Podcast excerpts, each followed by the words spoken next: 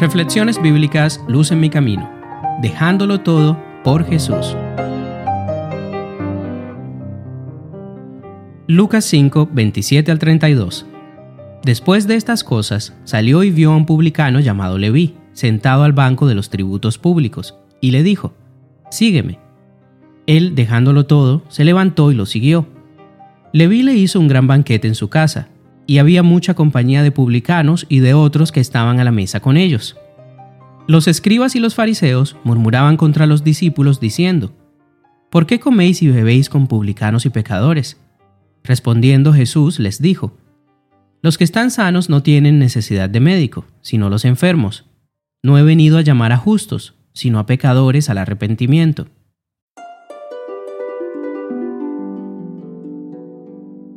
Un publicano era la persona a la que se le había dado el derecho de recaudar los impuestos en el imperio romano. Los impuestos que se cobraban eran los siguientes. Primero, el del censo, que cada persona tenía que pagar. Este era un impuesto muy insultante para los judíos ya que era un reconocimiento de que estaban sumisos a los romanos. El segundo impuesto era sobre las propiedades, que era igualmente ofensivo para ellos, ya que pagarlo se consideraba un insulto hacia Dios, a quien los judíos consideraban el dueño verdadero de la tierra. Y tenían razón. Pero en esencia, los judíos odiaban la sola idea de pagar impuestos.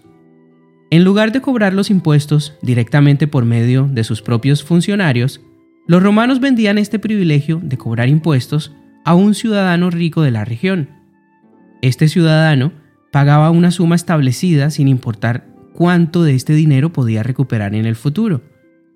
Después de esto, a cada ciudad se le asignaba un contratista, o se empleaban a personas para que hicieran el trabajo.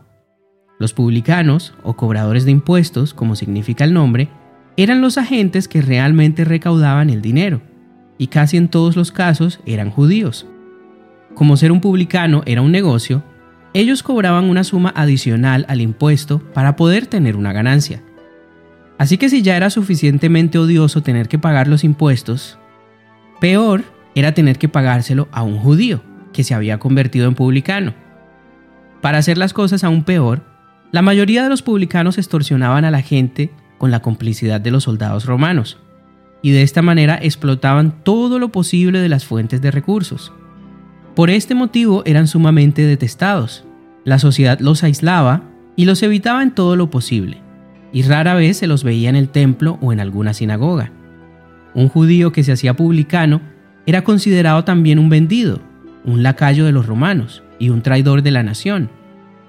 Era un precio que todo publicano debía pagar, ser rico y a la vez ser odiado por el pueblo. A esta clase pertenecía Leví Mateo, quien después de los cuatro discípulos de Genezaret fue el siguiente en ser llamado al servicio de Jesús. Jesús, que conocía a las personas, vio en este hombre un corazón dispuesto a recibir la verdad del Evangelio. ¿Te imaginas la sorpresa que sintió Mateo cuando Jesús lo invitó a seguirlo? A él, un judío que se había convertido en publicano, un traidor de la nación despreciado por el pueblo. Esto nos demuestra el gran amor de Dios. Aun si las personas te desprecian y te rechazan, Dios no lo hace. Jesús conoce nuestros corazones y ve valor en nuestras vidas, y su deseo es que, así como Mateo lo siguió, lo sigamos cada uno de nosotros. Ante las personas, Mateo no tenía ningún valor, pero para Jesús era diferente. Él lo quería como uno de sus discípulos más cercanos. Por eso le dijo, sígueme. Y él, dejándolo todo, se levantó y lo siguió. Lucas 5, 27 y 28. Esto nos demuestra la fe tan grande que tenía Mateo en Jesús. Él no vaciló ni dudó por un solo instante. No pensó ni siquiera en el negocio tan rentable que tenía. Tampoco pensó en las dificultades que podía afrontar. A Mateo solo le interesaba estar con Jesús, poder escuchar sus palabras y unirse con él en su obra. Asimismo había ocurrido con los primeros discípulos. Cuando Jesús invitó a Pedro y a sus compañeros a seguirle, ellos también dejaron inmediatamente sus barcos y sus redes. Algunos de esos discípulos tenían familias que dependían de ellos para vivir.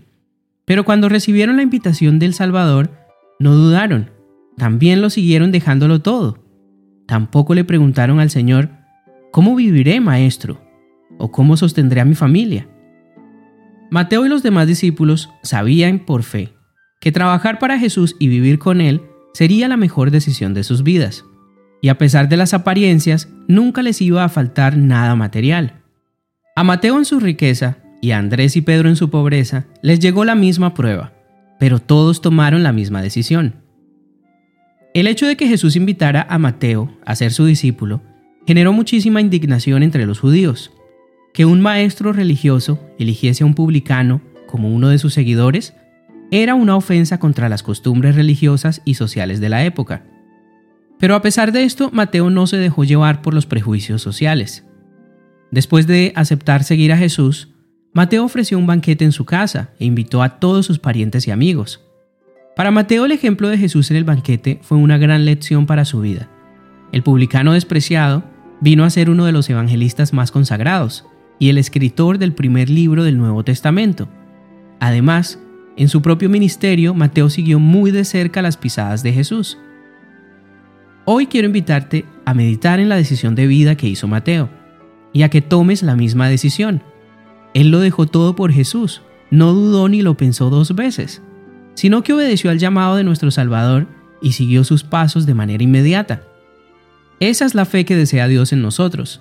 No importa tu condición, si eres rico o pobre, ni a qué te dediques, ni tus conocimientos, sean muchos o pocos. Jesús desea que lo sigas.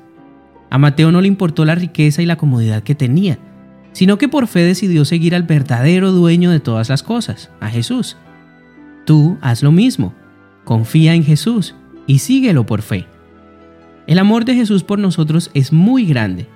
A Él no le importa lo que opina la gente de nosotros. A Él solo le importa nuestra salvación. Por eso síguelo con fe, como hizo Mateo, y déjalo todo por Jesús. No olvides, esa siempre será la mejor decisión de todas.